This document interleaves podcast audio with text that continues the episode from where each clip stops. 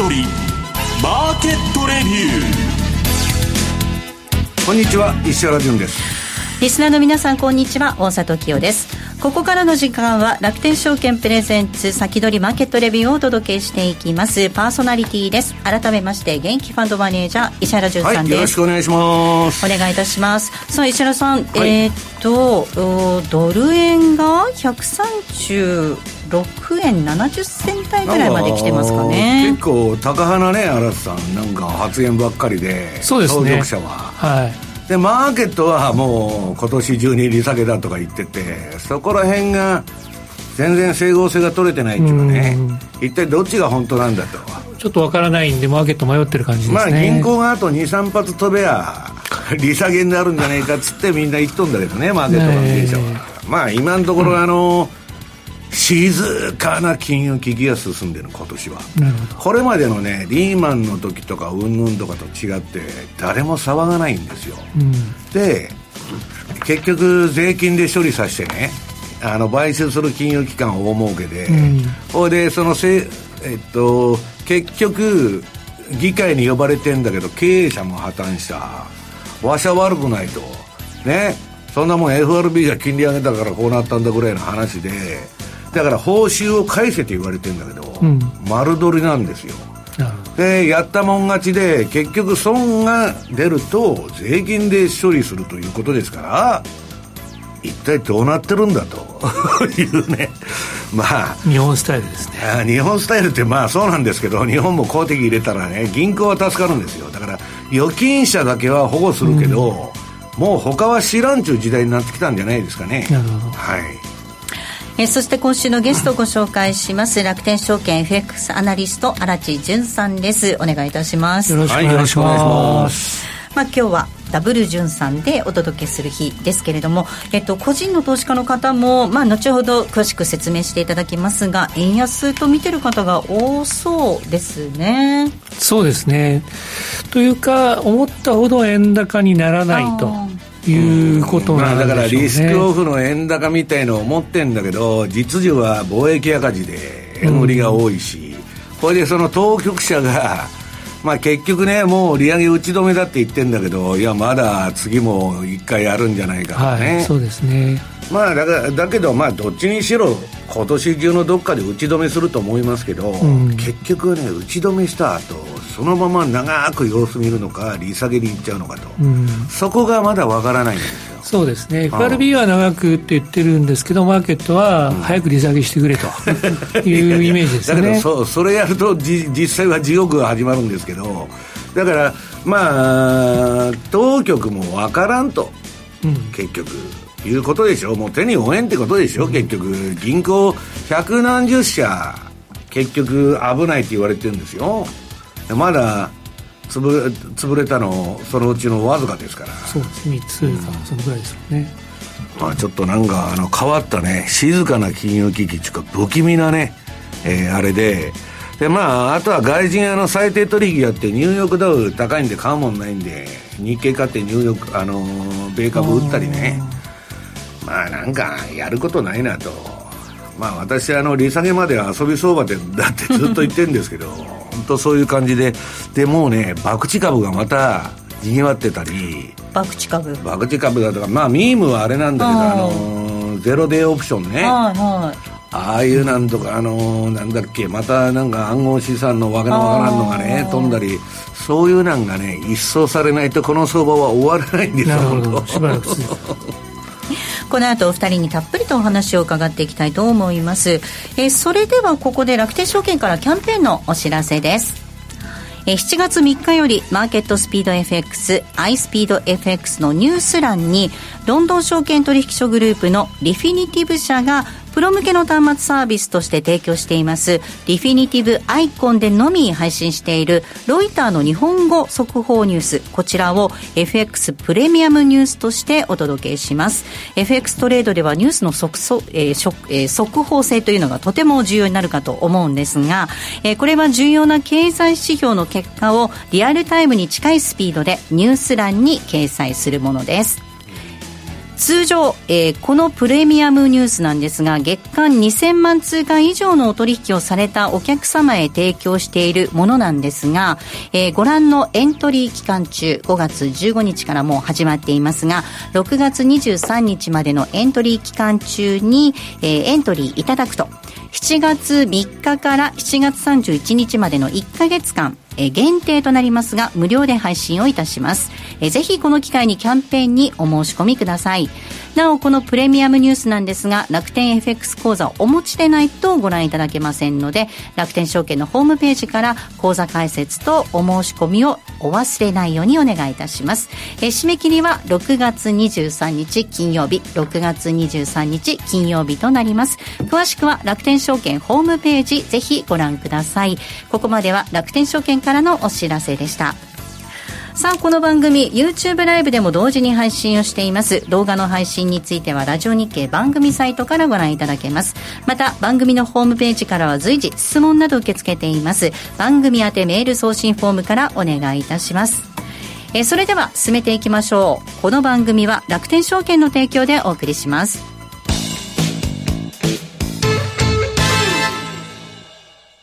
まずは無料で取引体験。楽天 FX のデモ取引を利用してみよう。FX に興味はあるけれど、いきなり実際のお金で取引するのはちょっと、となかなか第一歩が踏み出せないという方は、まずは楽天証券の提供する。楽天 FX のデモ取引を利用してみませんか？メールアドレスとニックネームのみの簡単登録で、実際の取引と同じ環境、同じ取引ツールで FX 取引が体験できます。口座開設やデモ取引にかかる費用、取引ツールのご利用はもちろんすべて無料。詳しくは楽天 FX デモ取引で検索。楽天証券の各取扱商品等に投資いただく際は、所定の手数料や諸経費等をご負担いただく場合があります。また、各取扱商品等は価格の変動等によって損失が生じる恐れがあります。投資にかかる手数料等及びリスクについては、楽天証券ウェブサイトの投資にかかる手数料等及びリスクページや、契約締結前交付書面等をよくお読みになり、内容について十分にご理解ください。金融商品取引業者関東財務局長、金賞第195号、楽天証券株式会社。ウィークリーマーケットレビュー。さあ、ここからは楽天証券 FX アナリスト、荒地淳さんにお話を伺っていきます。まあ、冒頭でも荒地さんお話しくださったように、確かに思ったほど円高にならなかったよね、という今のところは動きになってますね。そうですね。はい。で個人投資家なんですけれども、これはあの5月の最初に、えー、楽天証券がアンケートを取った、えー、円安、円高、5月どっち見るということなんですが、やはり個人投資家の6割は、今月は円安、うん、を見てるんですね。はい、で、これはまあドル円だけじゃなく、まあドル円そうなんですけど、次のところが、はい、まあ、このドル円の DI と、はい、えー、円安見通しから円高見通しを引いて、プラスだったら円安の方が大きいということなんですけども、これを見て、やはり毎月、個人投資家の方も円高か円安かっていうことで見通しがこうぶれてるんですね、うん、先月は円高の方が多かった。で今月はまた円安の方が多かったということで、まあ、円安は見てるんですけれどもそんなにこう革新的なっていうかこうこうなんですかねコンフィデンスがないという状況が続いていると。まあ確かに、えっと、金融政策だけで見てみますと、アメリカがまあ、今度利上げに動くんではないかっていう見通しがある中で、円については、日本円については、日銀が今度は、ね、引き締め方向にっていうのを考えると、うん、どっちかっていうと、為替は円高に動くんじゃないかななんて、うん、上田さん、何もしないって言ってるじゃないですか。そうですけど、まあ、可能性としては、余力っていう意味では。6月頃に本当はやるだろうっていうのが定説なんだけど、うんまあ今、アメリカ大使館から言われて、どんどん米株とね、あれと買えと、日本からバンバン投資せえという事情があるんで、うんいや、ジャパンマネー当てにしますからね、もう日本はアメリカに、あの衰退したアメリカにとって、かすがいなんですよ、春日井はいもう日本からはな離れたら、あとどこも言うこと聞かんでしょ、世界に。まあ中国が頼りにならないですからね。で、ヨーロッパもね、フランスは当てにならないし、まあ、ドイツは敗戦国だから一応言うこと聞いとんですけど、まあ、ちょっとまずいなという状況でね、やっぱ日本をこのよいしょして、サミットも日本でやると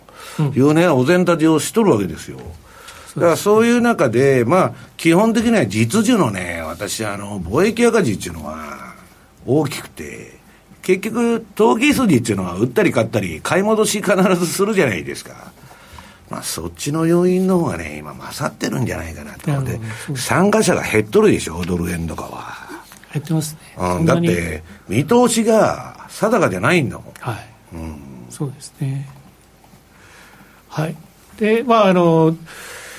円もそうなんですけども、次、えーユーロ円も、えー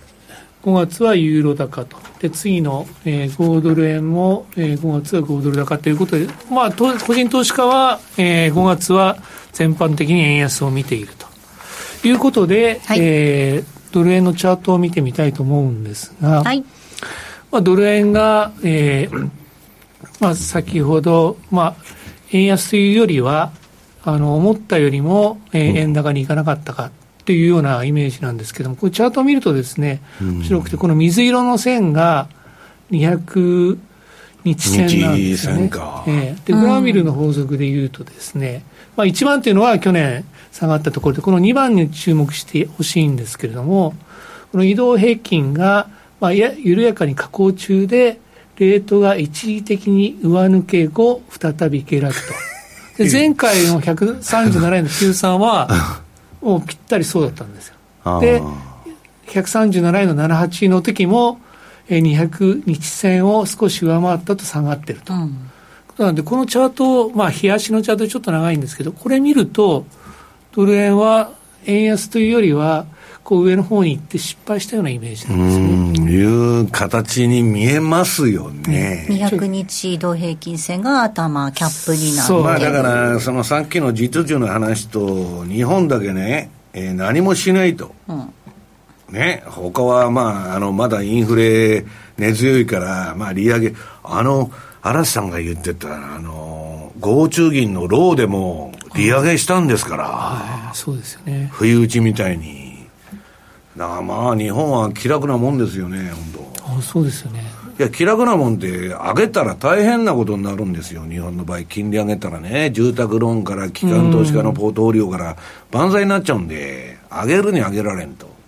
いうことですよね。だから、OB の一部は、早くやれと、このどさくさに紛れてね、今結構、あの、インフレがしぼんでるうちに、急激に上がって急激に下がってるでしょ？そこでやれっていう意見が多いんだけど、まあ、自主判断では動きませんので、うん。まあ、しょうがないですよね。難しいですね。一時何もできないうちょっと手遅れになっちゃった感じですよね。で、次のユーロドルなんですけども、ユーロドルもですね、はい同じようにこう見ると、まあ、ユーロドルは、あの、1.10の75までいってるんですけれども、これもグランビルの法則で言うとですね、200日線から乖離したときに、だいぶ乖離して、移動平均が上昇中、上昇中ですね。で、レートも上昇。で、乖離が発生したときに、ちょっと行き過ぎっていうことで下がってると。だから、この冷やしで見ると、うん。ユーロは実は下がったっていうことじゃなくて、ちょっと短期的に調整しとると。調整してると。まあ、コレクションに近いですよね。これからまた、あの、上がるチャンスはあるのかなとうん、なるほど。いうふうな見方もできるということですね。この場合は200日移動平均線がサポートになって。うん、そうですね。200日移動平均から、200だいぶ日ってだいぶ下ですけど遠く。に来ちゃった。遠くに来ちゃった。遠くに来ちゃった。だいぶ離れちゃったまあ、んで。行き過ぎの調整みたいなもんです。うんはい。ということで、えーまあ、次のところなんですけども、このですね、どの時間が動くかっていうことをまた見てみたいんですけれども、今月は面白くてですね、うん今月はまず、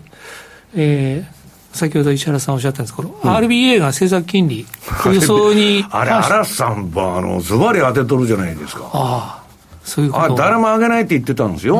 そうですね、世間はね、はい。何やるわけないと、そしたらこういうふうに、ドーンと、このオレンジ色は5ドルの動きなんですけども、すごい動いてるんですね。でもやっぱり、あの、一番動くのは、あの、やっ雇用統計とか CPI 発表するアメリカの経済指標の時間なんですけれども、これ、前回も言ったんですけど、山が2つあるんですよ、9時半ともう1時間後、でこれ、どうしてかなと思ったらですね、あの最近というか、前もそうなんですけども、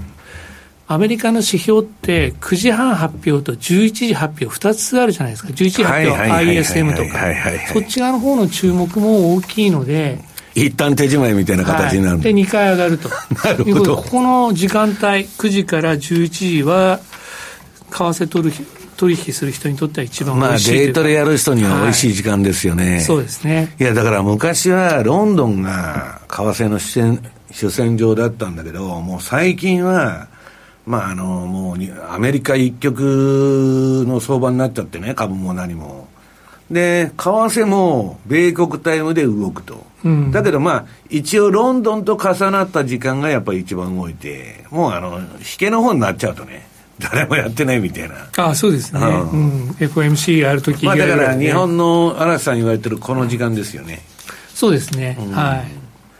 い。で、次はドル円で見ると大体こういうような感じで、まあ、右側の赤い棒も平均の変動率なんですけど、やっぱり9時から11時大きいんですね。で、えー通貨別に見ると次のページを見ていただきたいんですけども、今月、あ、マーチって書いてるんですこれはメイですか失礼しました。5月ではい。一番動いてるのは5ドル円あ、やっぱ5ドルだったんだ。これはちょっと不意、不意、不意打ち気味に来たからびっくりしたってことなんですかね。そうですね。あで、あと、こう、アメリカの株価も、こ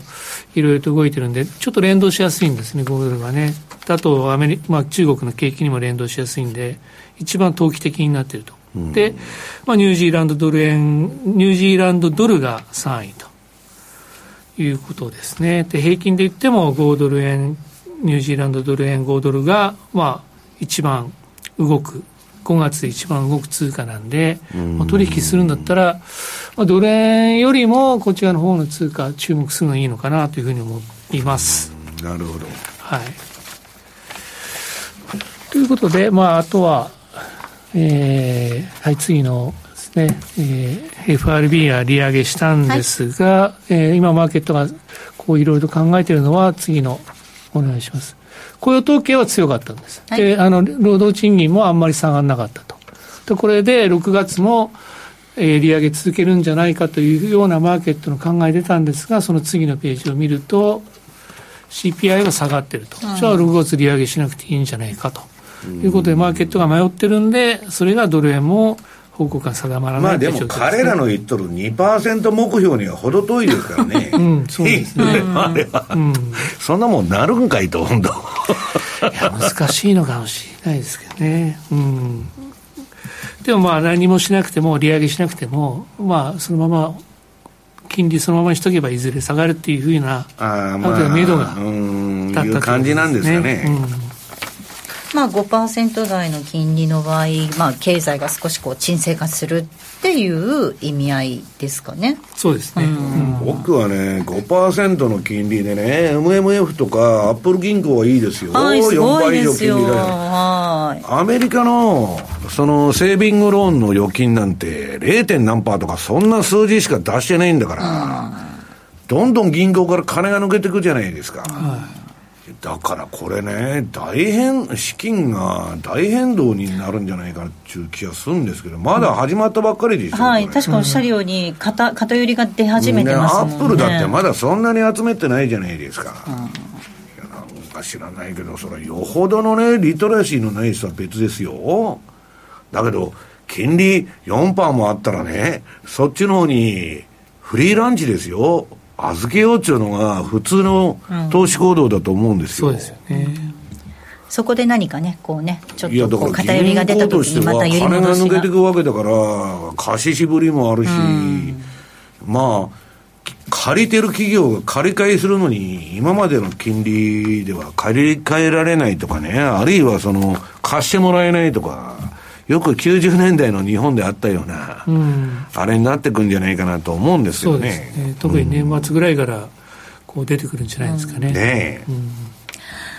さあ、ここまでは、えー、荒地さんにお話を伺いました。また、荒地さんには、この後、YouTube ライブでの延長配信でもお話を伺います。ここまで、ウィークリーマーケットレビューをお届けいたしました。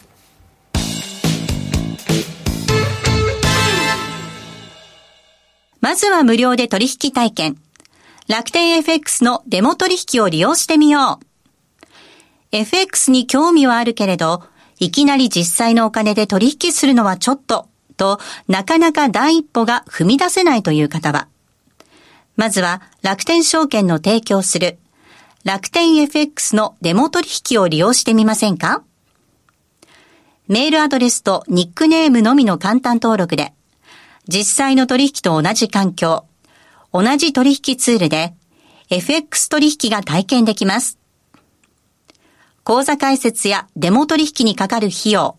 取引ツールのご利用は、もちろんすべて無料。詳しくは楽天 FX デモ取引で検索。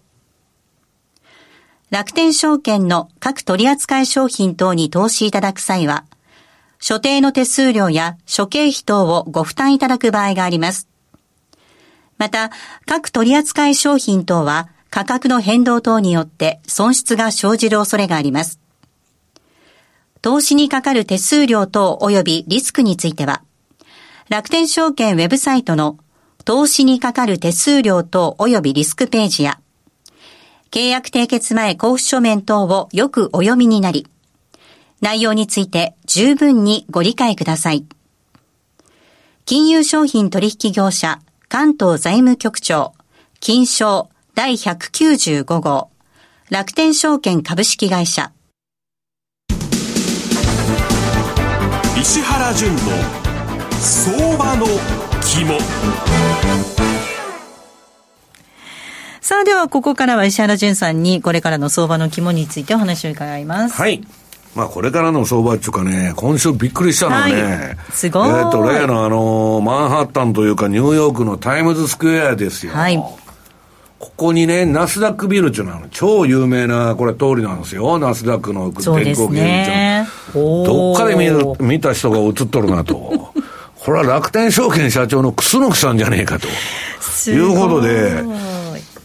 ごいほんみたいな感じで。ニューヨークに楽天証券アジアンリーダーズオブブ2023って書いてますよ。はい、あ、本当だ。うんアジアのリーダーですよ、本当びっくりこいたっちゅうね。まあこれはあのコーヒーブレイク的な話なんですけど。はい、楽天証券さんの名前が轟きました。はい。これでね、まあ楽天さんも米株の扱いが増えてきて、はいまあいろんなとこにね、えーを使ってますから、まあナスダックもあの、どんどんあの入ってきたということで、これでね、まあそれはいいんだけど、2ページ。はい。これはまあ、あの、告知ばっかり宣伝で申し訳ないんですけどね、えっと、6月14日の水曜日、あのー久しぶりに楽天証券さんで私セミナーをやることになってまして、水曜日。大沢さんもやってくれるんだよね。はい、一緒に、はい、お手伝いさせていただきます。楽しみ。あのーまああのー田中大輔さんとかいろんな人が出て、あの、一連のやってる中で、私も今度登場すると、えー年王になると、米国債市場が大体転換期を迎えるんですよ。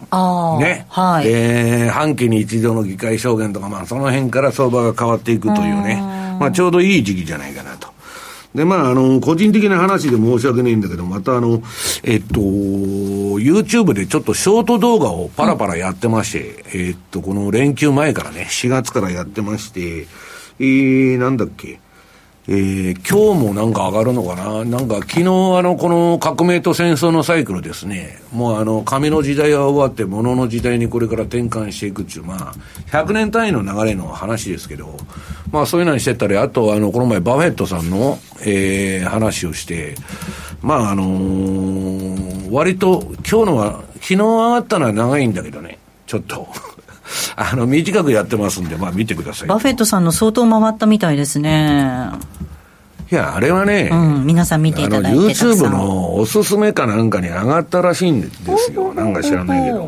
まあなんか非常になんか私もその後いくら回ってるのか知らないけど、あの、えーたくさんの方が見ていただいたみたいで。で、3ページ。はい。まあこれはもうバフェットのね、あの、しょうもないね、今度何買うとか、あれ買うとか、日本のね、なんか何を買うとか、そんなことばっかり言ってる。しょうもないって、個人投資家が勉強すべきは、はい、このキャッシュフローマトリックスで、えー、っと、これ証券会社がね、やってくれっつって、まあ、どこかやるかもわからないんだけど、今いろいろ頼んでるんで、うん